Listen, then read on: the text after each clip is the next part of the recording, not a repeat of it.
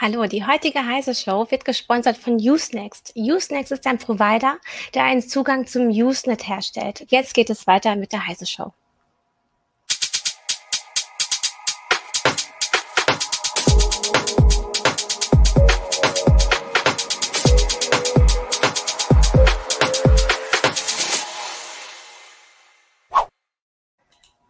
Hallo, herzlich willkommen zu einer neuen Heise Show aus dem Homeoffice. Ich bin Christina Bär und ich habe heute Marina Weißband bei mir. Wir wollen nämlich über ihr Projekt Aula sprechen und wie die Digitalisierung an Schulen ähm, aussehen kann und auch die Digitalisierung von demokratischen Prozessen. Denn wie wir gerade gestern in der Erklärung der, Bundes, äh, der, Bundesregierung, der Bundesregierung gehört haben, müssen wir uns in den nächsten Monaten umstellen. Wir müssen einige Prozesse überdenken. Äh, wir müssen auch andere Wege finden, miteinander zu kommunizieren oder auch äh, Teilhabe zu ermöglichen, ob das jetzt nun die Schüler betrifft oder auch eben ähm, die kommunale Beteiligung, also in kleinen Stadtparlamenten. Also wie können wir da alle noch zusammenkommen, ohne dass Risikogruppen, Risikogruppen Angst haben müssen, sich weiterhin zu beteiligen? Ähm, Marina, erstmal hallo. Hi. Es ist toll, dass du dabei bist. Du bist ja wirklich eine Pionierin mit deinem Aula-Projekt, denn äh, das läuft jetzt ja schon einige Jahre und äh, du gehst in Schulen äh, und arbeitest richtig mit Schülerinnen und Lehrerinnen an diesen Themen. Kannst du vielleicht ein bisschen umreißen, was Aula genau macht?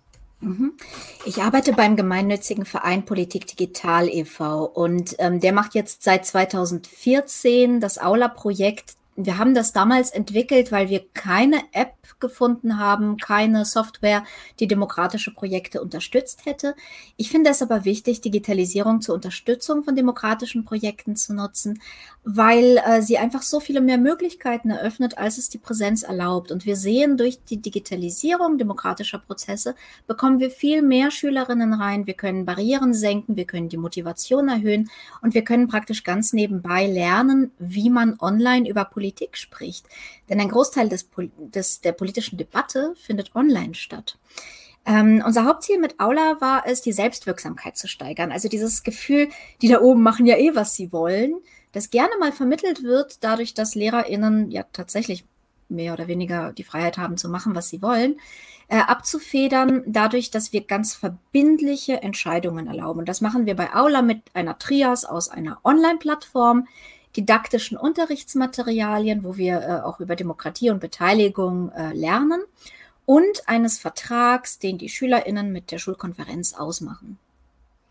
Und ähm, diese ganze Plattform ist ja frei zugänglich. Ihr müsst immer wieder Lehrerinnen äh, finden oder auch andere Engagierte, die das dann in der Schule implementieren. Wahrscheinlich auch Lehrer, also ein Kollegium, was darauf Lust hat, oder? Genau, also die ähm, Plattform ist komplett Open Source. Ihr findet äh, alles dazu auf aula.de. Und ähm, wenn übrigens jemand von euch das gerne unterstützen möchte durch Entwicklungsarbeit, das ist nämlich bei uns ein äh, Flaschenhals, sehr, sehr gerne eingeladen. Ähm, ich hoffe, wir haben ein gutes Onboarding. Aber ähm, was, glaube ich, wichtig ist, ist, ähm, obwohl die Materialien alle offen und kostenlos sind, besteht unsere Arbeit darin, den didaktischen Teil zu erfüllen und die LehrerInnen zu schulen. Denn es reicht nicht, Beteiligungsmöglichkeiten jemandem vor die Nase zu setzen, sondern es geht ja mit einer Änderung der Schulkultur einher. Äh, und die Rollen verändern sich. Und das ist der Prozess, den wir begleiten müssen.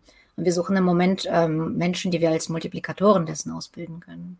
Ja, also jetzt gerade momentan muss, müssen sich Schulen ja auch umstellen. Die Kultusminister müssen jetzt darüber nachdenken, wie sie das, also Schulunterricht weiterhin ermöglichen. Und auch da wird sich ja wahrscheinlich etwas verschieben.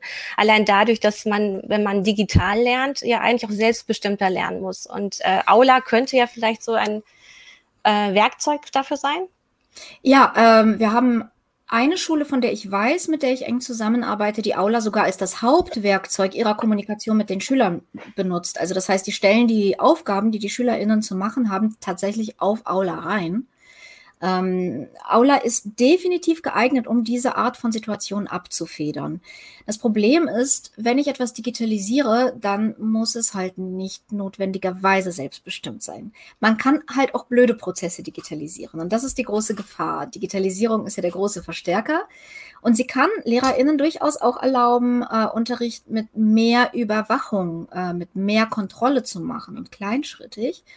Und das ist eigentlich genau, was wir nicht wollen.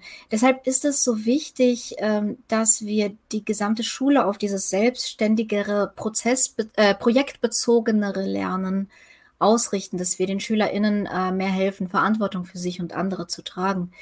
Das ähm, dieser ganze Kulturwandel ist natürlich etwas, das in Zeiten von Corona erschwert ist, weil er schon schwer ist, wenn man sich sieht äh, und der ist noch schwerer auf Distanz.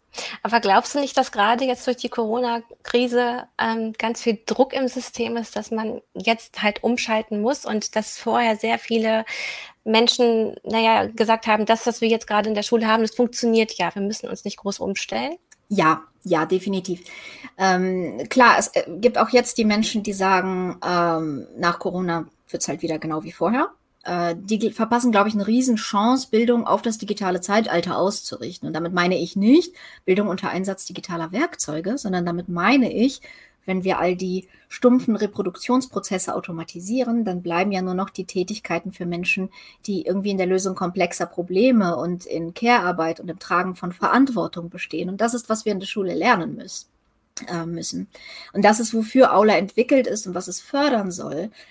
Ähm, ich glaube allerdings, dass wir ein Problem lösen durch die Corona-Krise. Nämlich war es bisher ähm, LehrerInnen sowohl in der Ausbildung als auch in der Praxis absolut möglich, ihren Alltag zu bestreiten unter Vermeidung aller Digitalisierung. Und das ist jetzt nicht mehr möglich. Das heißt, ich hoffe, wenn äh, die Schulen wieder öffnen, dann haben zumindest alle LehrerInnen mal Berührung gehabt mit digitalen Tools und sie wissen, was es alles gibt. Sie wissen jetzt plötzlich, ah, ich kann Videokonferenzen machen, ich kann gemeinsam an Dokumenten arbeiten, ich kann Umfragen machen. Und dann können wir, wenn die Schulen wieder öffnen, darüber reden, was mache ich denn jetzt mit diesen Werkzeugen sinnvoll und wie mache ich neuen Unterricht. Das ist zum Beispiel kompletter Quatsch, dass wir Fremdsprachen lernen, ohne Muttersprachler mit einzubeziehen. Ja, ähm, aber würdest du nicht sagen, du hast jetzt gesagt, das kommt erst danach, äh, dieser Prozess, dass man sich nochmal genau anguckt, wofür kann ich jetzt diese Werkzeuge nutzen? Eigentlich hätte man das ja vorschalten müssen. Also im Grunde ist schon in der Lehrerausbildung einiges schiefgegangen in den vergangenen Sehr. Jahren, oder? Sehr. Also natürlich ist kaum jemand so frustriert wie ich, die ich seit fünf Jahren erkläre, äh, Leute, wir brauchen das und wir brauchen Digitalisierung. Und ähm, jetzt wäre natürlich sehr vieles sehr viel leichter. Ich habe natürlich die Krise auch nicht kommen sehen. Ähm, ja, wir, wir haben definitiv seit vielen Jahren die Entwicklung der Schulen verpasst und zwar genau in Hinsicht ähm, auf, wie bilden wir LehrerInnen aus und äh, wie ändern wir ähm, den Kern der Bildung, damit er neuen Anforderungen entspricht. Äh, es, es bringt nichts, also so eine Digitalisierung von wegen, ich habe jetzt mein Arbeitsblatt als PDF auf dem iPad bringt nichts. Darum geht es auch nicht. Es geht auch nicht um Smartboards und das war auch noch ein Problem. Ja, überall, wo LehrerInnen Digitalisierung gehört haben, haben sie dieses Marketing verstanden, womit die Firmen jetzt an Schulen gehen und die sagen, ah, Tafeln sind voll blöd, kauft jetzt unser tolles neues Smartboard. Das ist aber noch immer kein neuer Unterricht, wenn ich die Tafel digital habe. Es gibt mir vielleicht ein paar mehr nette Möglichkeiten, mit denen ich rumspielen kann, aber es geht um die Bildungskonzepte und für die haben LehrerInnen aber kaum ähm, die Fachkräfte, die Expertise und auch die Zeit, sie zu entwickeln. Die Medienentwicklungspläne mussten nebenbei geschrieben werden. Ja, meistens vom Informatiklehrer, weil, hey, du kennst dich doch aus mit Computern. Ähm, in der Freizeit. Weil es ist ja hm. nicht so, dass LehrerInnen einen entspannten Job hätten, wo sie mal nebenbei was machen können. Ähm, sie mussten das nebenbei machen, sie mussten sozialpädagogische Aufgaben nebenbei, ja, so äh, pubertierende Jugendliche, äh, Migrationstraumata, äh, Scheidungsszenarien, das musste alles neben dem Matheunterricht irgendwie abgearbeitet werden. Die Verwaltung der Schule an sich nebenbei, Support für die ganzen neuen Geräte, so Herr Lehrer, das funktioniert hier nicht, wie, wie kann ich mich denn hier einloggen? Auch die Lehrer, auch alles nebenbei, obendrauf auf ihren eigentlichen Beruf, der in der Lehre besteht. Das heißt, ähm, wer noch etwas verpasst hat, ist die Politik. Wir brauchen dringend mehr Personal an Schulen. Digitalisierung ist in erster Linie eine Aufgabe für mehr Personal und auf gar keinen Fall weniger. Ja, also diesen Mangel sieht man jetzt einfach an allen Stellen. Ich sehe das auch äh, an, an der Grundschule meiner Tochter. Und ähm, da merkt man einfach, dass es halt nicht von Anfang an mitgedacht wurde, auch wenn Lehrerinnen sehr, sehr engagiert sind. Also das sieht man ja, ja auch. Es wird ja etwas versucht. Jetzt im Chat war gerade, ähm, wurde gerade darauf hingewiesen, dass vielleicht ältere Lehrerinnen da nicht so ähm, aktiv sind, aber das ist eigentlich kein Altersproblem, sondern tatsächlich eine Motivation, Motivationssache und eben auch welche Hilfsmittel bekommt man gestellt. Und ähm, da haben auch einige unserer Zuschauer darauf verwiesen, es ist ja eine Frage, wie die Bildungsministerien so etwas ähm, ausgestalten und eben, was sie überhaupt zur Verfügung stellen, ähm, wie die Schulen ausgestattet sind. Ähm, magst du vielleicht noch mal genauer ähm, erklären, wie man Aula in der Schule aufsetzt und wie man sich so, ein, so einen kleinen Prozess vorstellen muss, so eine kleine mhm. Entscheidungsfindung? Sehr gerne. Ähm, also praktisch ist Aula ähm, wer Liquid Feedback kennt, könnte sich das Programm vorstellen in tausendmal einfacher, also sehr clean, einfache kindgerechte Benutzeroberfläche. Ähm, aber der Prozess ist ein ähnlicher, nämlich er basiert darauf, ähm, wenn ich als Schule Aula installieren will, dann ähm, kommen zuerst wir oder ein Aula-Botschafter, so nennen wir unsere Multiplikatoren, und schulen ein Projektteam oder LehrerInnen, die wiederum ihre Kolleginnen schulen. Und wir schulen ein paar Schülerinnen, die ihre Mitschülerinnen schulen. Ähm, und wir setzen den Vertrag auf und wir setzen die Plattform auf. Und wir bieten an, die Plattform zentral zu hosten. Äh, allerdings kann die Schule sie auch selber hosten, wenn sie möchte. Und ähm, dann geht es so, jeder bekommt einen Zugang. Wir machen das anhand der Klassenlisten. Die Zugänge sind vorangelegt und die SchülerInnen sind darin pseudonymisiert auf eine Weise, dass sie sich gegenseitig erkennen. Also die wissen, wer sie sind. Und ähm, die können jederzeit eigene wilde Ideen einstellen. Das können ruhig so zwei Satzideen sein. Ganz fix, so wir ich möchte einen Fahrradständer, ich möchte ein afrikanisches Volksfest machen, äh, ich möchte einen Killerroboter. Und die SchülerInnen sind selber dafür verantwortlich, diese Ideen vorzufiltern. Das heißt, über welche Ideen möchten wir sprechen? Da gibt es ein Quorum, das erreicht wird. Und diese Ideen kommen erst in die Diskussionsphase. Und in der Diskussionsphase wird offline und online gearbeitet. Online über Verbesserungsvorschläge. Also ich stimme deiner Idee zu, aber nur wenn. Äh, und offline im Unterricht, wir schlagen eine Aula-Stunde vor, in der SchülerInnen ihre eigenen Ideen vorstellen können, in, denen, in der darüber diskutiert wird. Wir haben eine Diskussionskultur und kritische Nachfragen werden an diese Ideen gestellt. Also wer ist dafür verantwortlich? Wie lange soll das dauern? Was soll das kosten? Äh, wer kümmert sich darum? Ist das legal möglich? Und so entsteht aus einer Zweisatzidee nach und nach ein immer längerer und ausführlicher Projektplan.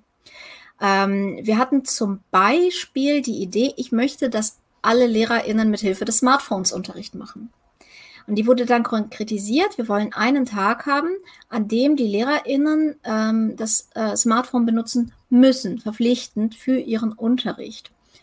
Und ähm, dann wurde hm, ganz, ganz viel diskutiert. Es wurden Plakate geklebt, die haben richtig Werbung gemacht, die sind durch die Klassen gelaufen, die haben die Lautsprecheransage benutzt, so hey, hier ist unsere Idee. Ähm, also so Campaigning so ein bisschen. Richtig Campaigning, genau, die lernen Campaigning. Ähm, man muss auch sagen, das erste halbe Jahr bei Aula ist unfassbar frustrierend. Also irgendwann, so nach dem ersten Enthusiasmus, kommt das System erstmal zum Erliegen an praktisch allen Schulen und die sind frustriert, weil sie sagen, hey, ich habe doch meine Idee eingestellt, es ist nichts passiert. Und äh, die müssen erstmal lernen, dass man in so einer Demokratie auch richtig arbeiten muss. Und das kommt so nach einem Jahr. Und nach zwei Jahren ist es eine so krasse Selbstverständlichkeit, dass es von alleine läuft. Aber das sind so die Zeithorizonte, in denen wir denken. Und ähm, nachdem so eine Idee diskutiert und ausgearbeitet worden ist, das dauert so zwei, drei Wochen, äh, kommt sie auf den Tisch zur Schulleitung. Und die Schulleitung muss einmal prüfen, ist diese Idee mit dem Vertrag vereinbar, ist sie theoretisch umsetzbar. Also gar nicht bin ich dafür, sondern ist sie umsetzbar. Nur wenn die Schulleitung grünes Licht gibt, dann geht sie in die Online-Abstimmung. Ähm, das hat den Hintergrund, dass ich so Pseudopartizipation vermeiden will. Denn ich finde nichts schlimmer, als wenn die SchülerInnen sich die Mühe machen und Campaigning machen und Plakate kleben und Werbung machen. Und dann, wenn sie eine Mehrheit finden, die Schulleitung sagt, ja, geht aber nicht, weil dafür ist der Schulträger verantwortlich oder sonst was. Ähm, das ist so das Eingeständnis, das ich machen muss an das autoritäre System Schule. Und dann wird die Idee umgesetzt. Wir machen dafür meistens ein Projektteam oder die SchülerInnen machen dafür meistens ein Projektteam.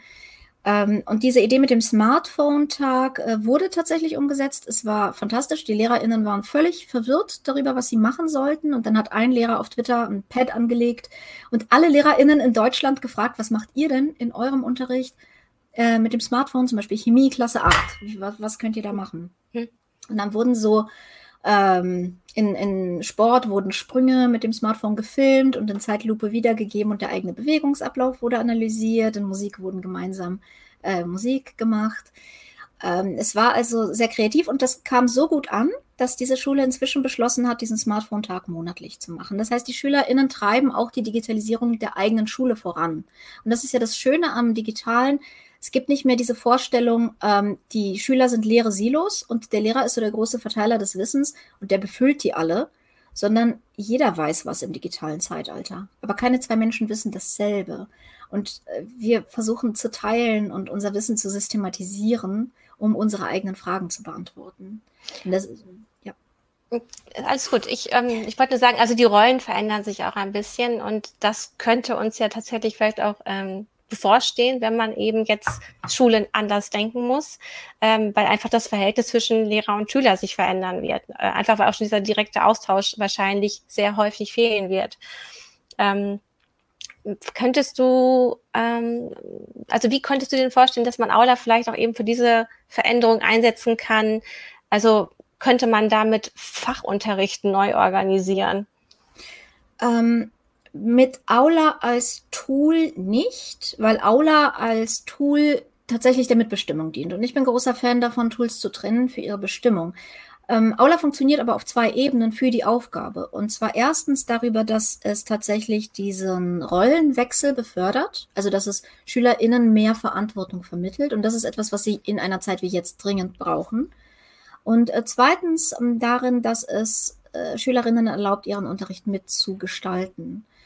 Ähm, und wenn SchülerInnen demokratisch mitgestalten, wie dieses Fernlernen aussieht, dann ähm, können wir sicherstellen, dass allen Schülerinnen auch äh, Gerechtigkeit getragen wird. Denn die Verhältnisse zu Hause sind ja ganz, ganz, ganz verschieden.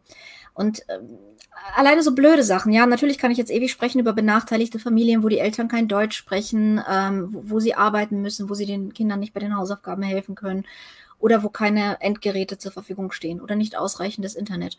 Ganz dämliches Beispiel, wenn ich ein, wenn ich das Schreiben eines langen Textes aufgebe, dann verändert es die Situation schon massiv, ob ich ein Kind habe, das einen eigenen Computer mit Tastatur hat oder nur ein Smartphone.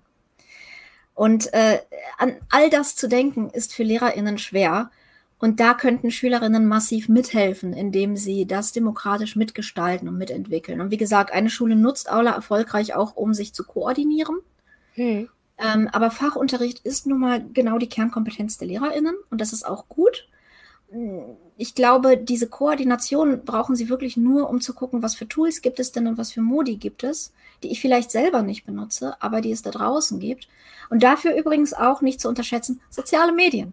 Denn auf sozialen Medien können sich LehrerInnen im Moment deutschlandweit super austauschen, was gut funktioniert und was nicht. Es gibt auch zum, äh, Plattformen wie ich lerne online.org, äh, da kann man, ähm, ja, da, da, werden so Tools zusammengetragen und da findet so ein Erfahrungsaustausch statt aus Sicht von SchülerInnen, LehrerInnen äh, und äh, Schulleitungen. Und was noch, äh, Aula im Moment, äh, wo es gerade total brennt, ist äh, in anderen Organisationen außerhalb von Schulen. Wir haben Aula im letzten Jahr, in 2019, adaptiert an kommunale Jugendbeteiligung sodass es auch außerhalb von Schulen eingesetzt werden kann. Und was gerade ähm, ganz untergeht, sind Organisationen, die basisdemokratisch organisiert sind, wie Vereine, Gewerkschaften, Verbände, die halt jetzt gar nicht äh, entscheidungsfähig sind, weil sie nicht tagen können. Ja, damit machst du die Überleitung zu diesem anderen Thema, was in der Sendung so, was ich mit ähm, vor, also ähm, angekündigt habe, dass es sich ja nicht nur auf die Schule bezieht, sondern Aula tatsächlich vielleicht die Möglichkeit ähm, mit sich bringt, dass man es auf andere Prozesse ähm, umlegen kann, beziehungsweise wieder eine Teilhabe ermöglicht, wie du jetzt sagst. Also kein Sportverein oder andere Vereine können gerade irgendwie zusammenkommen oder auch äh, Stadträte haben jetzt schon das Problem, dass sie sich nicht mehr einfach so treffen können, weil auch gerade viele ältere Personen oft dort tätig sind. Und ähm, es gab schon länger in der Politik das Problem, dass auch gerade äh, jüngere Menschen mit Familie oder einem sehr, sehr ähm, ähm, ein, ein Job, der vielleicht nicht so ganz klar gegliedert ist, eher projektbezogen ist, die sich an vielen Dingen gar nicht beteiligen konnten, obwohl sie eigentlich politisch aktiv sein sollen, äh, wollen. Und gerade so eine digitale Plattform ja eigentlich die Möglichkeit ähm, wieder öffnet, dass sich mehr Menschen beteiligen können und dann auch in einer, in einer sicheren Umgebung beteiligen können. Genau. Wir arbeiten seit Anfang des Jahres mit Politik Digital äh, mit der Hessischen Sportjugend zusammen. Ähm, das ist der äh, Landesverband der ganzen äh, Jugendvereine, der Sportvereine. Und äh, die, die, die machen jetzt Beteiligung über Aula und wir begleiten sie in diesem Prozess, wie sie das an die Vereine bis, bis runterbringen können. Ähm, ich glaube, dass da sehr, sehr, sehr viel Potenzial steckt. Man muss zu unserer Dimension allerdings wissen, dass wir in diesem Verein, in diesem Projekt zu zweit angestellt sind und im Moment bundesweit Schulen betreuen, sowie äh, Jugendforen, sowie äh, den Verband und in Berlin auch die, äh, den Schülerausschuss Mitte. Ähm, es gibt eben ganz viele Ebenen im Moment, wo demokratische Entscheidungen getroffen werden müssen. Und das Problem ist, das kriegt so eine einfache Umfrage nicht hin, zumindest nicht verbindlich. Und das ist das Problem. Wir haben kaum Tools, wie wir online verbindlich ähm, abstimmen können. Und dieses verbindliche Abstimmen funktioniert im Rahmen einer Organisation, wenn die Leute sich kennen und wenn sie nur so weit pseudonymisiert sind, dass sie einander noch kontrollieren können. Ähm, dann kann ich tatsächlich sagen, das ist ein demokratisch sauberer Prozess, das ist kein Wahlcomputer. Ähm, und mir fehlt mir fehlen noch Bemühungen, äh, so etwas zu entwickeln und weiterzuentwickeln. Also meinst du, auch, man müsste mehr dafür sorgen, eben über so ein Tool mehr Teilhabe zu ermöglichen, um eben auch diese Demokratie und auch Vereine vital zu halten? Oder habe ich das jetzt ganz ja, falsch ja, ich, eingeordnet? Ich glaube, wir brauchen ähm, mehr Projekte wie, wie Aula, ähm, auch mit anderen Zielgruppen. Äh, wir brauchen dringend äh, die Beteiligung an sowohl Berufsschulen, da wollen wir mit Aula hingehen, ähm, aber auch zum Beispiel Grundschulen. Und das können wir nicht abdecken, weil das können wir entwickeln in Zukunft, aber da müsste der Prozess nochmal sehr viel weniger schriftlich sein und ähm, da müssten wir nochmal drüber nachdenken, wie wir die digitalen Elemente da implementieren. Äh, aber ja, wir brauchen dringend die Möglichkeit, uns unter anderem digital zu beteiligen. Ich glaube zwar, dass demokratische Prozesse an sich natürlich von der Begegnung leben. Und ich glaube, dass es in erster Linie nicht umsonst die Schule und die Kommune sind, die am meisten dieses demokratische Gefühl und die Selbstwirksamkeit stärken, weil da begegnen wir uns, da sehen wir einander und ähm, da entsteht auch diese Energie und Motivation, was zu tun. Und wenn ich dort etwas tue, also wenn ich eine, ähm, wenn ich einen Fahrradständer aufstelle und ich laufe jeden Tag an dem vorbei, dann ist das der Fahrradständer, den ich aufgestellt habe. Das ist ein Beweis meiner Selbstwirksamkeit für mich selbst. Und das ist das, wo wir das lernen müssen. Aber äh, ich meine, trotzdem sind wir alle Demokraten und wir wählen auch auf Bundesebene und ähm, auf Distanz. Und äh, diese Distanz ist, ist kein Killer der Demokratie oder darf sie jedenfalls nicht sein. War es aber natürlich äh, in den vergangenen, vergangenen Jahrzehnten manchmal eben gerade für besonders aktive Menschen, die aber nicht Gleichgesinnte immer um sich herum direkt gefunden haben. Ich meine, das hat das Internet natürlich wunderbar ausgeräumt, diese Distanz einfach zu verringern und Menschen zusammenzubringen, die ähnlich ticken oder ähnliche Ideen haben. Mhm. Ähm, was du auch jetzt angesprochen hast, natürlich im Grundschulbereich ist ja wirklich das Problem, dass da ähm, ganz anders ähm, mit den Kindern noch umgegangen werden muss. Das sagt man jetzt ja auch, wenn es darum geht, welche Teile der Bildung kann man überhaupt ähm, virtuell anbieten? Mhm. Äh, und da ist einfach der Grundschulbereich natürlich ein ganz besonderer Bereich. Also meinst du, dass Aula da tatsächlich schon so viel Sinn macht? Äh, nein, äh, Aula ist entwickelt für alle weiterführenden ja, Schulen. Okay. Ähm, ich würde Aula nicht empfehlen für den Grundschulbereich. Dafür müsste es konzeptionell noch ein bisschen überarbeitet werden. Es stützt sich im Moment noch sehr stark auf Schriftlichkeit und GrundschülerInnen, die Hälfte davon kann noch nicht schreiben. Das äh, funktioniert so nicht. Ja, aber genau. Wir, ja. Also wir könnten das zum Beispiel äh, über Videos machen.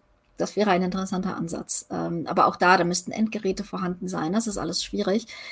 Ähm, blöd gesagt ist Corona natürlich eine Katastrophe für die Bildung und äh, auch sicherlich kein Geschenk für die Demokratie. Einfach weil äh, selbst ich als äh, digital-digital-Tussi ähm, bin Fan von zwischenmenschlichen Beziehungen in Bildung, weil Bildung Beziehungsarbeit ist. Und es ist ja eben nicht nur Wissensvermittlung, nur, sondern genau. äh, eben das Soziale, das Miteinander, das Auffangen der Kinder in der Situation, in der sie aufwachsen und der sie sind. Ne? Das ist digital schwer zu leisten. Ne? Richtig. Und ähm, Bildung funktioniert nicht ohne Beziehung. Also einfach gar nicht. Mhm. Ähm, Wissenserwerb funktioniert ohne Beziehung. Also ich, ich habe die Hälfte meiner Schulzeit geschwänzt und habe auf Wikipedia rumgehangen. Aber ähm, wir brauchen Beziehungen, um zu lernen und um Wissen zu systematisieren. So funktionieren Menschen psychologisch einfach. Und das ist etwas, das ähm, sicherlich Corona nicht erleichtert. Und äh, das ist jetzt nur eine kurze Zeit. Diese Zeit bietet uns allerdings die Möglichkeit. Meinst du, dass es so eine kurze Zeit ist? Also ich habe ja die Befürchtung, dass es für zwei Jahre und dass man eben tatsächlich jetzt äh, für längere Lös über längere Lösungen nachdenken muss, weil es nicht äh, am Ende des Jahres abgehakt ist. Ähm, ich glaube nicht, dass wir zwei Jahre lang kompletten Fernunterricht haben werden, mhm. haben können. Das sage ich als Mutter, weil ich werde einfach wahnsinnig. Also ich werde einfach wahnsinnig. Aber ähm, ich glaube, ja, wir brauchen Lösungen, aber diese Lösungen müssen ein bisschen anders strukturiert sein. Zum Beispiel, Schülerinnen sind gerade total frustriert, weil sie echt viel Arbeit haben und diese, diese Wochenaufgaben, die sie oft bekommen, können überhaupt kein Feedback bekommen, weil das würde Lehrer komplett überlasten. Ich, es ist übrigens mit großem Amüsement im Chat, wie viele sich über mein Gendern aufregen. ja, das. I'm a mean bitch. Mach, mach. Ähm, Nein, le lebt damit, ich arbeite im Bildungssektor, da, da, machen wir das so. Ja, das ist unser, äh, unser Slang. Mhm. Ähm, wo war ich? ich? Ich glaube, eines der Probleme ist, LehrerInnen können das nicht leisten. Die können nicht so viel Feedback geben. Und das führt zu Frust. Und da haben wir eine riesige Ressource, die bisher komplett unangetastet blieb. Und das ist Peer-Feedback. Also das ist, dass SchülerInnen einander Feedback geben. Ähm, dass sie die Aufgaben voneinander bewerten. Also nicht bewerten im Sinne von, die geben sich Noten, sondern die sagen, äh, hier, ich zeige dir jetzt mein Video, das ich produziert habe zum Laichverhalten des Lachses. Und ähm, der andere sagt, ey cool, da fehlt mir noch der Aspekt äh, und das hier finde ich gut und, und das hier könntest du noch ein bisschen ausführlicher machen. Das können SchülerInnen tatsächlich überraschend gut. Die wenden das nicht notwendigerweise selbst an, wenn sie es bei anderen sehen, aber sie können es gut anmerken. Das entlastet sowohl LehrerInnen als auch bringt uns das bei, ich trage Verantwortung für mich und andere. Und das wäre so eine Kulturtechnik, die wir jetzt mit Corona stärker einführen könnten. Ähm, auch um das Soziale stärker aufzufangen. Was außerdem äh, gut im Moment funktioniert, es gibt einige Plattformen, auf denen Studentinnen, Schülerinnen helfen. Mhm. Ähm, die, du meinst jetzt Corona School zum Beispiel? Zum Beispiel Corona School oder äh, Students for äh, for Schools Against Corona oder so. Das, mhm. ähm, genau. Äh, Corona School äh, de oder org, weiß ich nicht mehr, egal.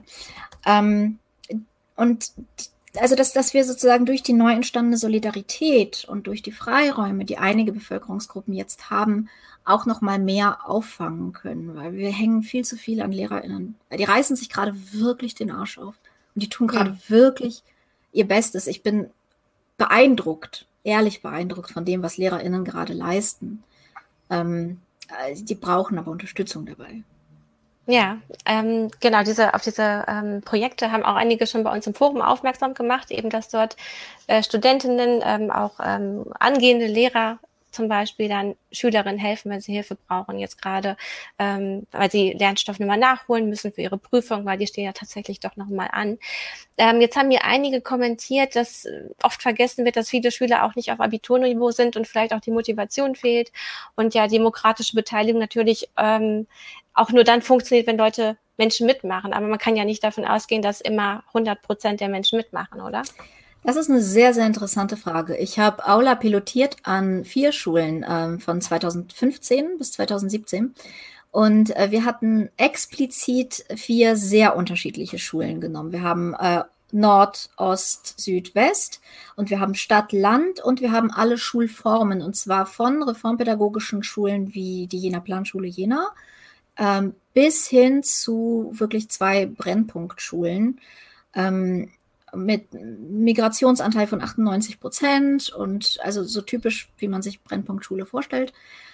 Ähm, erstaunlicherweise lief Aula genau an den Brennpunktschulen am besten. An den demokratischen Schulen war es so, dass die viel festgestellt haben, ja, okay, gut, Aula brauchen wir vielleicht für ein paar Prozesse, aber die meisten können wir auch so abbilden. Während es an den Brennpunktschulen so war, dass die SchülerInnen sich zum ersten Mal auf diese Weise ernst genommen gefühlt haben. Und alle hatten sie unterschätzt. Alle.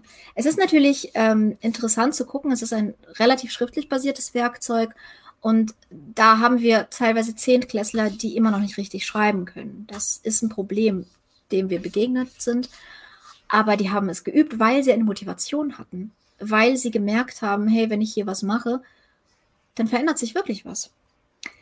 Und sie haben plötzlich geschrieben. Und sie haben aber auch Videos gedreht, sie haben Bilder gemacht, sie haben sich ausgetauscht und sie haben Dinge in die eigene Hand genommen. Wir hatten an einer Schule ein riesiges Problem mit Salafismus ähm, bevor wir dort hinkamen, ähm, hat uns eine Lehrerin gewarnt. Die hat gesagt, ja, hier ist ein Schüler im Kampf für den IS gestorben in Syrien und teilweise haben die hier schon Familie. Und ähm, was diese SchülerInnen an der Schule gemacht haben, war erstmal, äh, die hatten äh, 3000 Euro gesammelt bei einem Crowdfunding und eine der Ideen, wie sie dieses Geld ausgeben, war, wir schicken die LehrerInnen auf eine Fortbildung, wie man das Smartboard benutzt was ich sehr witzig fand, weil die können das nicht, die können das nicht benutzen und die fragen uns immer.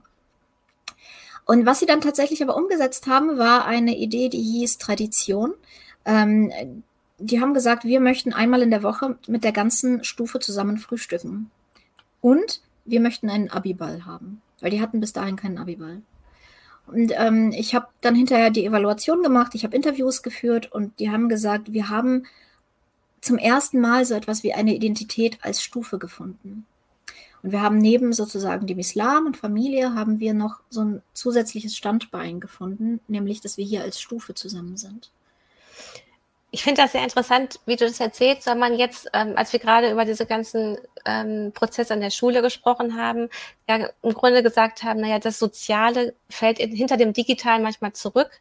Und hier hat man durch das Digitale eine neue soziale Ebene geschaffen, also eine neue Verbindung. Ähm, ähm, das ist also es ist eine schöne Erkenntnis, muss ich an dieser Stelle sagen, mal so einwerfen. Jetzt haben hier einige unserer äh, Zuschauer gefragt, ja, geht es jetzt hier nur um die Schule? Nein. Äh, wir sind jetzt natürlich gerade wieder auf das Schulthema so zurückgefallen, aber ähm, wir können vielleicht doch nochmal jetzt nochmal diese anderen demokratischen Prozesse beleuchten. Also was könnte man in der Kommune digitalisieren, um mehr Beteiligung zu ermöglichen oder überhaupt kommunale Politik in diesen Zeiten zu ermöglichen und wie lässt sich das weiter durchdeklinieren? Also in der kommunalen Politik mit Digitalisierung habe ich bisher fast nur schmerzhafte Erfahrungen gemacht. Und das hängt mit einem Faktor zusammen. Wir haben ja ähm, auch tolle Konzepte wie Liquid Democracy in Friesland ausprobiert mit Liquid Friesland. Und das hat nicht funktioniert, weil die Beteiligung sehr, sehr niedrig war. Wir hatten hier in Münster den Münsteraner Bürgerhaushalt. Der hat nicht funktioniert, weil die Beteiligung sehr, sehr niedrig war. Ähm, wir haben ein Stadtviertel von Kiew, das liquiddemokratisch verwaltet wird, wo die Beteiligung sehr hoch ist. Weißt du, was der Unterschied ist? Das Stadtviertel in Kiew, die Abstimmungen dort sind verbindlich. Ja. Okay, also solange man äh, nicht muss, macht man es auch nicht. Also das wieder ein ähm, Hinweis wäre, die Krise kann den Druck erzeugen, um jetzt die Digitalisierung bestimmter Prozesse einfach ähm, zu erzwingen?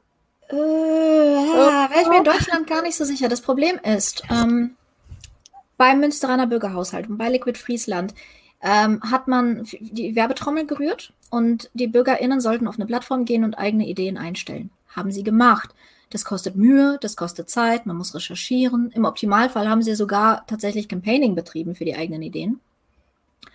Dann wurde abgestimmt, dann hatten die Ideen eine Mehrheit und dann hat die Verwaltung gesagt, ja, danke für eure Anregung. Wir legen die mal hier in Ablage P und machen weiter unseren Scheiß. Hm. Und das ist unfassbar frustrierend. Und warum sollte ich das machen? Warum sollte ich so viel Zeit und Mühe investieren, nur damit, nur auf, auf die Möglichkeit hin, dass irgendjemand das als Inspiration nehmen könnte? Ja. Das ist keine Mitbestimmung, das ist mehr so eine Art Outsourcing von Brainstorming. Ja, es wirkt auch so, als würden halt die etablierten Parteien brauchen das halt erstmal nicht. Die haben schon ihre Strukturen und wenn, dann versuchen meistens die, die sich noch nicht organisiert haben, sich über diese, also digital zu vernetzen und Ideen auszutauschen.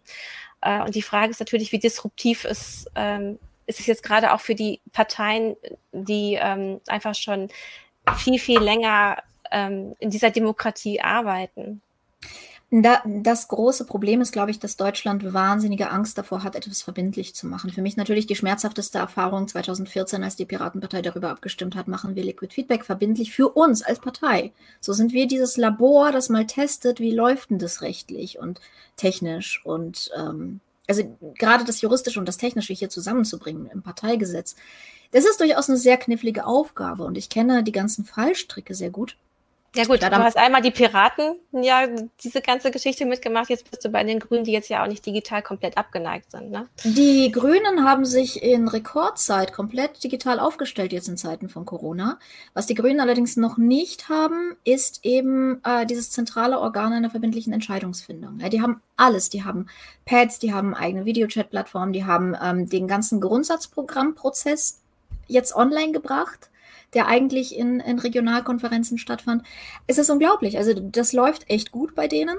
Aber auch die werden an die Grenze stoßen, je nachdem, wie lange Corona dauert, dass sie halt einfach nicht in der Lage sind, äh, Ämter zu wählen und äh, nicht in der Lage sind, über Programm abzustimmen. Weil einfach die, ähm, die Wege nicht sicher sind, oder? Weil die Wege also nicht eben sicher sind. genau, weil eben die Abstimmung, ähm, die virtuelle Abstimmung immer ähm, korrumpiert werden kann. Also genau, mal kurz für alle, die es nicht wissen, das Mhm. Problem mit Ja. Wahlcomputern ist, dass ich niemals, also in dem Moment, wo ich anonym wähle oder abstimme, und das ist ja die Forderung, als Bürger genieße ich Datenschutz und muss meine Stimme anonym abgeben können. Das schützt mich und meine Rechte. Aber in dem Moment, wo ich wirklich anonym abstimme, ist, ähm, kann, nicht bewiesen werden, dass die Abstimmung nicht manipuliert wurde. Und an der Stelle, wo das nicht bewiesen werden kann, kann ich keine ver verbindlichen Abstimmungen machen. Und das ist das Dilemma der Wahlcomputer. Und ähm, Amerika macht es einfach falsch. Die sagen einfach, ja, wir machen Wahlcomputer, who cares? Aber die installieren Antivirensoftware darauf. Ähm, und ähm, das andere Problem ist sozusagen, wir haben bei den Piraten gesagt, oder die Liquid Feedback Leute sagen auch, ja, ihr müsst halt mit Klarnamen abstimmen. Also ihr müsst nachvollziehbar abstimmen. So, solange jede einzelne Stimme nachvollzogen werden kann, ist das System safe vor Manipulation. Das stimmt auch. Beschneidet aber wiederum dieses, ich bin doch ein Bürger und ich genieße Grundrechte. Meine Position darin war immer, wenn du Mitglied einer Partei bist und damit so mächtig, dass du das Programm dieser Partei mitbestimmen kannst, dann bist du in dem Moment Politiker und als solcher bist du transparenzverpflichtet. Ähm, in den Schulen löse ich das so, dass ähm, ich eben auf diese kleinere Organisation zurückfalle, in der jeder jeden kennt. Und das ist ein Szenario, in dem ich gut begründen kann, warum ich sagen kann, ich pseudonymisiere nur und äh, die SchülerInnen erkennen einander, können einander kontrollieren. Das heißt, die Stimmabgabe ist kontrolliert. Ich kann wirklich sicher sein, dass jeder Schüler nur eine Stimme hat. Ähm, das geht bei Vereinen, das geht bei Verbänden, das geht bei Gewerkschaften. Das ähm, wird an Unis schon etwas schwierig. Kommunal, die gesamte Kommune funktioniert es noch nicht. Nicht auf diese Weise. Also da müssen andere Lösungen gefunden werden. Da gibt es auch andere Lösungen mit einer Clearingstelle. Aber es, es ist ein Dilemma und es ist in Deutschland ein besonders großes Dilemma, weil es in Deutschland noch mal sehr, sehr viel schwieriger ist, ähm, über dieses, ich, ich muss aber anonym sein, hinwegzukommen. Ich habe äh, von Liquid Democracy in Stanford erzählt und ich habe von dieser Klarnamensdebatte erzählt und die haben mich mit großen Augen verständnislos angeschaut. Die waren so, ja, und wo ist jetzt das Problem? Dann, dann benutzt man halt Klarnamen. Was, was, ist, das, was ist das Problem? Ähm, also wir haben hier nochmal ein, ein, eine Rechtslage und auch ein Anonymitätsverständnis, das äh, tatsächliche Abstimmungen erschwert. Okay, ja, und aber du willst das ja nicht komplett über den Haufen kippen, oder? Absolut wäre- nicht. Nein, nein, nein, nein. Ich glaube tatsächlich, dass da, wo wir ähm, Leute zertifizieren und nachweisen können und wo sie dann pseudonymisiert werden können, dass wir da sichere Prozesse schaffen können. Das würde nicht, also ich wüsste nicht, wie wir das umsetzen auf Bundesebene. Ja. Aber ich mache mich schon dafür stark, dass wir sozusagen von den kleinen Organisationen aus wenigstens arbeiten. Und je mehr Beteiligung ich in kleineren Organisationen erlauben kann, ähm, auch übrigens am Arbeitsplatz. Ja, als Psychologin muss ich mal eben sagen, hier Arbeitszufriedenheit, Krankenfälle, äh, Motivation, Effizienz würde alles sich verbessern. Ähm, wenn die MitarbeiterInnen das Gefühl hätten, wir, das hier ist unser Raum. So, das wir gehen hier nicht hin, wir müssen hier nichts absitzen, sondern das ist unser Raum, den wir gestalten und das ist unsere Arbeit, die wir gestalten und die Prozesse, die wir gestalten. Gut, das ist natürlich jetzt gerade durch diese Zeit, wo auch viele Menschen ins Homeoffice wechseln, hat man ja eh eine ganz andere Kontrolle über seinen eigenen Arbeitsplatz und über die eigene Arbeitszeit. Also man wird ja im Grunde muss, man muss sich eigentlich dem Betrieb entziehen, auch wenn man das nicht, ne, man muss, macht das nicht unbedingt freiwillig, aber das verändert auch wieder darum, das ganze Zusammenarbeiten äh, und das Zusammenleben. Ähm, und sicherlich kann da auch eine Plattform helfen, um die Kommunikation der Mitarbeitenden und auch der Ebenen darüber ähm, nochmal zu verbessern oder das wieder aufzufangen, dass man sich nicht mehr jeden Tag sehen kann. Absolut. Und was, was glaubst du denn, was passiert, wenn diese ganzen Leute, die jetzt diese größere Autonomie und die größere Entscheidungsfreiheit und die größere Verantwortung für sich selbst gewöhnt sind, wieder zurückkommen an die Arbeitsplätze, die bis dato komplett autoritär organisiert waren und komplett unter Kontrolle lagen? Die Kultur verändert sich und die veränderte sich schon vor Corona, aber das hier könnte ein Beschleuniger sein. Und es braucht wahnsinnig viel mehr Leute, die diesen Prozess abfangen könnten und die helfen könnten, das, was wir jetzt an Schulen machen, Organisationsentwicklung zu betreiben. Wir, wir betreiben eigentlich Organisationsentwicklung. Also wir und die Multiplikatoren gehen an Schulen und sagen, okay, offiziell führen wir hier eine Plattform ein, aber eigentlich verändern wir jetzt eure Rollen und wie ihr zueinander steht und äh, wie ihr arbeitet. Ähm, und das ist etwas, das vollkommen notwendig ist in, im digitalen Zeitalter. Hier im Chat ist vorhin die Frage aufgekommen, wie aufwendig ist es, mhm. Aula-Multiplikator zu sein. Ähm, ihr bekommt eine Ausbildung von uns, das sind äh, zwei bis drei Tage. Wir gucken mal, ob wir die demnächst auch online machen können. Ähm, und dann die Einführung an der Schule sind auch zwei Workshops pro Schule und plus ihr steht zur Verfügung für Anrufe ähm, etc. Wenn ihr Multiplikatorinnen schult an Schulen oder ihr könnt selber die Klassen schulen, das habe ich auch schon mal gemacht. Das sind dann so, ja, ähm, sieben Tage Arbeit, würde ich sagen. Ähm, und die, wir versuchen immer Finanzierung zu finden, um äh, den BotschafterInnen auch Honorar zahlen zu können. Aber bei Projekten wie diesem ist es immer so eine Sache mit der Finanzierung. Und das wird leider in Zukunft nicht leichter.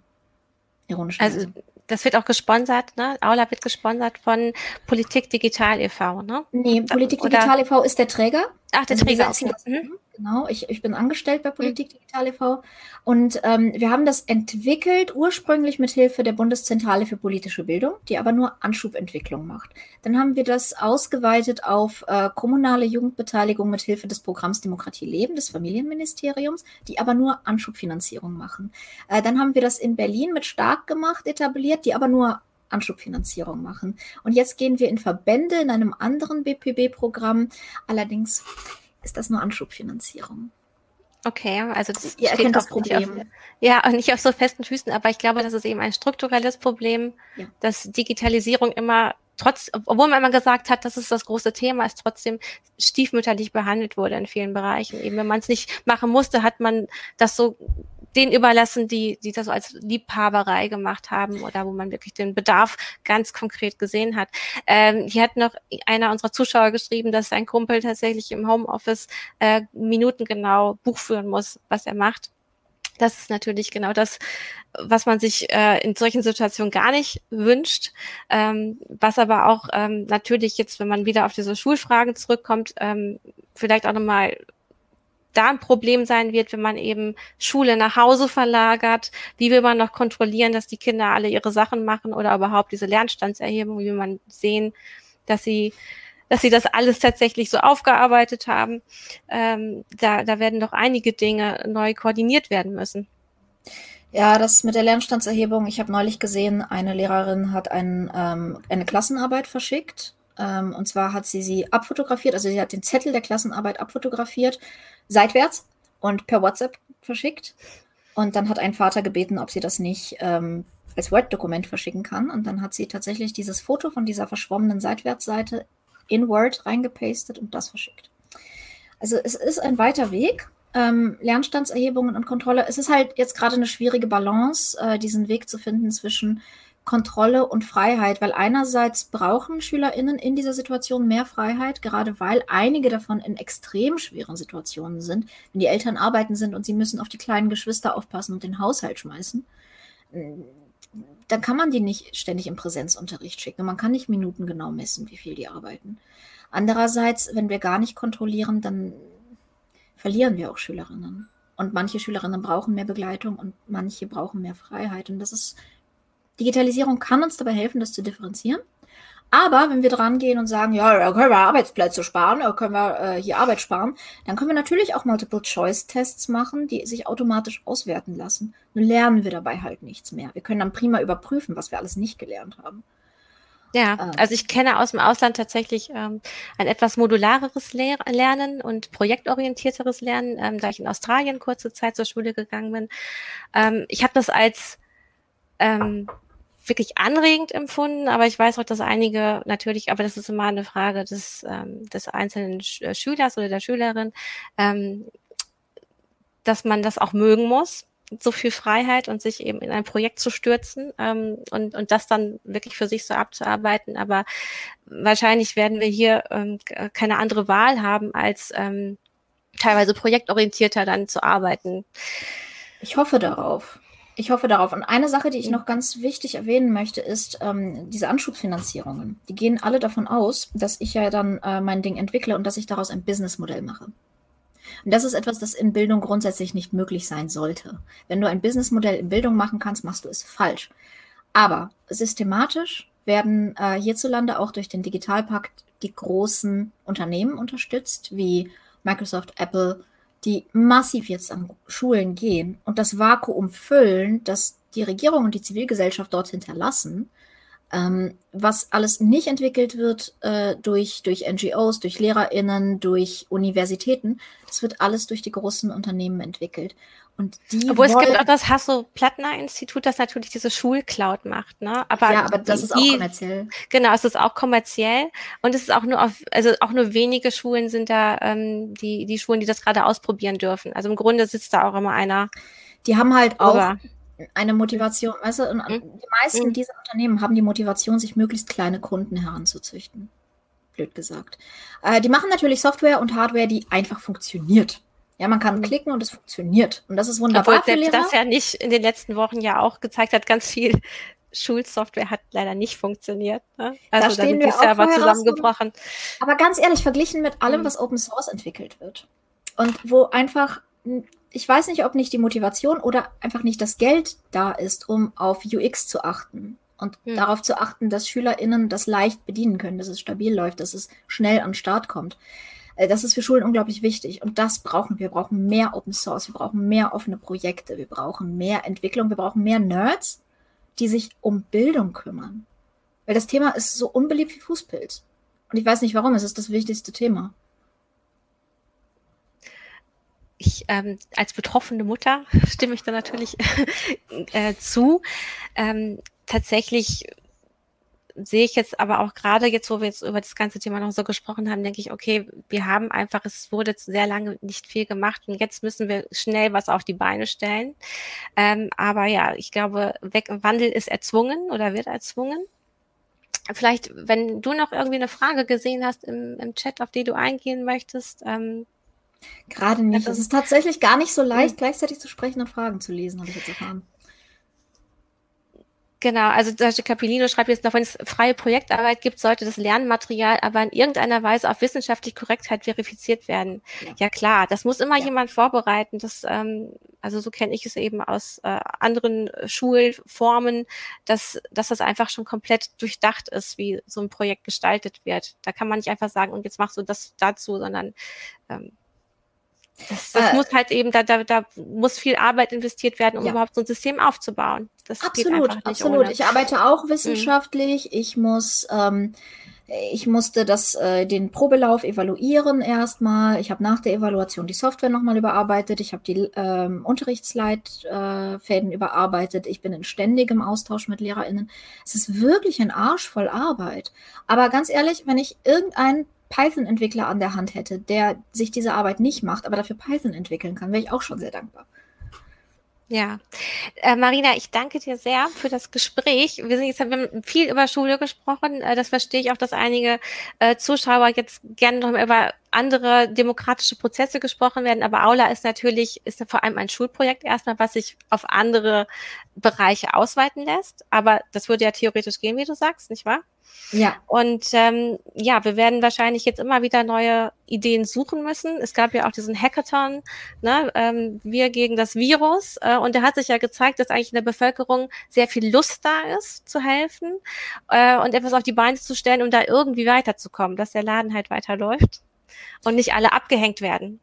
Ja, und ähm, apropos abgehängt werden, hier ist noch eine sehr gute Frage. Wie mhm. sieht es denn mit Digitalisierung und Barrierefreiheit mhm. aus in der Kommunalpolitik? Ja, ja? und das, ich glaube, dass Digitalisierung eine Riesenchance für Barrierefreiheit ist, weil es, es halt nochmal ein zusätzlicher Modus ist, der multimedial angeboten werden kann und der vielsprachig angeboten werden kann. Und ähm, auch darüber, die, also Demokratie ist ja nicht nur das Abstimmen. Das ist vielleicht gerade zu kurz gekommen. Demokratie ist in erster Linie das Stellen der Frage und das Diskutieren. Und das geht digital natürlich besser. Und dafür fehlen uns digitale Lokaljournalismusformate. Dafür fehlen uns äh, digitale Foren in Kommunen. Und ähm, die bieten mehr Barrierefreiheit, zum Beispiel für junge Eltern wie mich, die nicht mal eben an einem Stammtisch oder an, einem, äh, an einer Bürgerversammlung teilnehmen können. Oder für ältere Leute, die nicht mehr aus dem Haus gehen können. Äh, wir haben gute Erfahrungen damit gemacht, Kirchen dazu zu bringen, ihre Gottesdienste zu streamen, und zwar 2011. Ähm, ich glaube, da ist noch sehr, sehr viel zu machen. Also wenn ihr euch engagieren wollt, dann äh, wendet euch doch einfach an äh, die wunderbaren Leute, zum Beispiel von krisenkultur.de. Da werden ganz, ganz viele Sachen koordiniert zwischen Leuten, die entwickeln können und Leuten, die ähm, Kontakte haben in äh, zivilgesellschaftliche, kommunale Bedarfe, wo es Leute gibt, die gerade Hilfe brauchen. Ich glaube, dass dieser Schub von Solidarität, den wir gerade erleben, eigentlich die Grundlage einer neuen Demokratie ist. Also das kann ich vielleicht so als persönlichen Eindruck auch sagen. Ich habe nicht das Gefühl, dass halt unsere Demokratie gerade geschwächt aus der Sache rausgeht, sondern vielleicht eben sogar gestärkt. Natürlich ist das Problem gerade mit den Maßnahmen, dass die erstmal gesetzt sind und sie nochmal hinterfragt werden müssen. Also ich meine jetzt diese Maßnahmen auf Bundesregierungsebene, mhm. da wird, werden immer wieder Prozesse jetzt laufen müssen, um zu gucken, naja, wo muss was angepasst werden. Aber ähm, man sieht ja wenigstens, dass der Föderalismus dazu geführt hat, dass immer noch Diskussionen passieren müssen über Maßnahmen. Und das nicht einfach so durch ähm, gesagt wird, das ist jetzt so, sondern es gibt tatsächlich noch auf jeden Fall offenbar vielleicht für, für uns Zuschauer dieses Ganzen eine Diskussion über bestimmte Dinge, oder? Ja, ja definitiv. Weil man sieht einfach gerade im Ausland, wie es auch anders laufen kann. Also das meine ich damit. Ich glaube, da können wir uns schon äh, ähm, auf jeden Fall ähm, etwas glücklicher schätzen. Also es ist nicht alles Gold, aber das ist richtig. Äh, Nein, es ist okay. Wir, wir machen einen okayen Job alle. Wir, alle, ihr macht einen okayen Job. Ihr seid okay. Ihr seid wunderbar. Gut. Ähm, ich, ja, ich möchte jetzt, wir müssen jetzt auch diese Sendung beenden, weil du hast nämlich heute noch richtig viele Termine. Man kann dich auch gleich nochmal bei YouTube äh, in einem anderen Format sehen. Genau, ich rede gleich mit Saskia Esken und Professor Dirk Heckmann und Tante über diese Corona-App und Contact Tracing und PEP-PT und wie das alles funktioniert und was für gesellschaftliche Auswirkungen das hat und wie freiwillig Freiwilligkeit ist. Ja, ich finde das super, dass du das auch tatsächlich so hinbekommst als, als Mutter. Äh, finde ich, muss man auch immer noch mal, äh, gerade in diese Zeiten Ich stehe kurz vor einem Nervenzusammenbruch. ja, es ist nicht einfach. Es ist nicht einfach. Aber ich finde es trotzdem super, dass du jetzt auch Zeit für uns hattest. Ich danke ja allen sehr, die uns hier auch zugeschaut haben und äh, Fragen gestellt haben. Äh, man muss halt die Strukturen verändern, wie aber auch andere sagen, was du eigentlich auch nochmal gesagt hast. Ähm, es muss einmal die Struktur aufgebaut werden, aber man braucht auch die Inhalte und Leute, die das auch alles vermitteln können. Äh, einfach nur Schule zu digitalisieren reicht nicht, man muss auch die Inhalte irgendwie anpassen. Genau. Ähm, Gleiches gilt für Stadträte und Co. Äh, ich danke äh, euch sehr. Politik, ne? Politik-digital.de, da findet ihr gerade die Ankündigung zur Sendung. Ah, weil viele gut. Fragen gestellt wurden, Entschuldigung. Ja, Entschuldigung. Ich, manchmal, genau, guckt man halt nicht mehr auf diesen Chat drauf. Also ich danke dir sehr und ich wünsche euch jetzt allen noch eine schöne Woche. Äh, bis bald. Macht's gut. Danke sehr, bis bald. So, diese Sendung wurde gesponsert von Usenext. Usenext ist ein Provider, der einen Zugang zum Usenet herstellt. Dort treffen sich Millionen Menschen, äh, um in über 200.000 Foren praktische Tutorials zu unterschiedlichsten Themen, lizenzfreie Software, unzählige Songs nach unbekannter Künstler, Mal- oder auch Bastelvorlagen auszutauschen.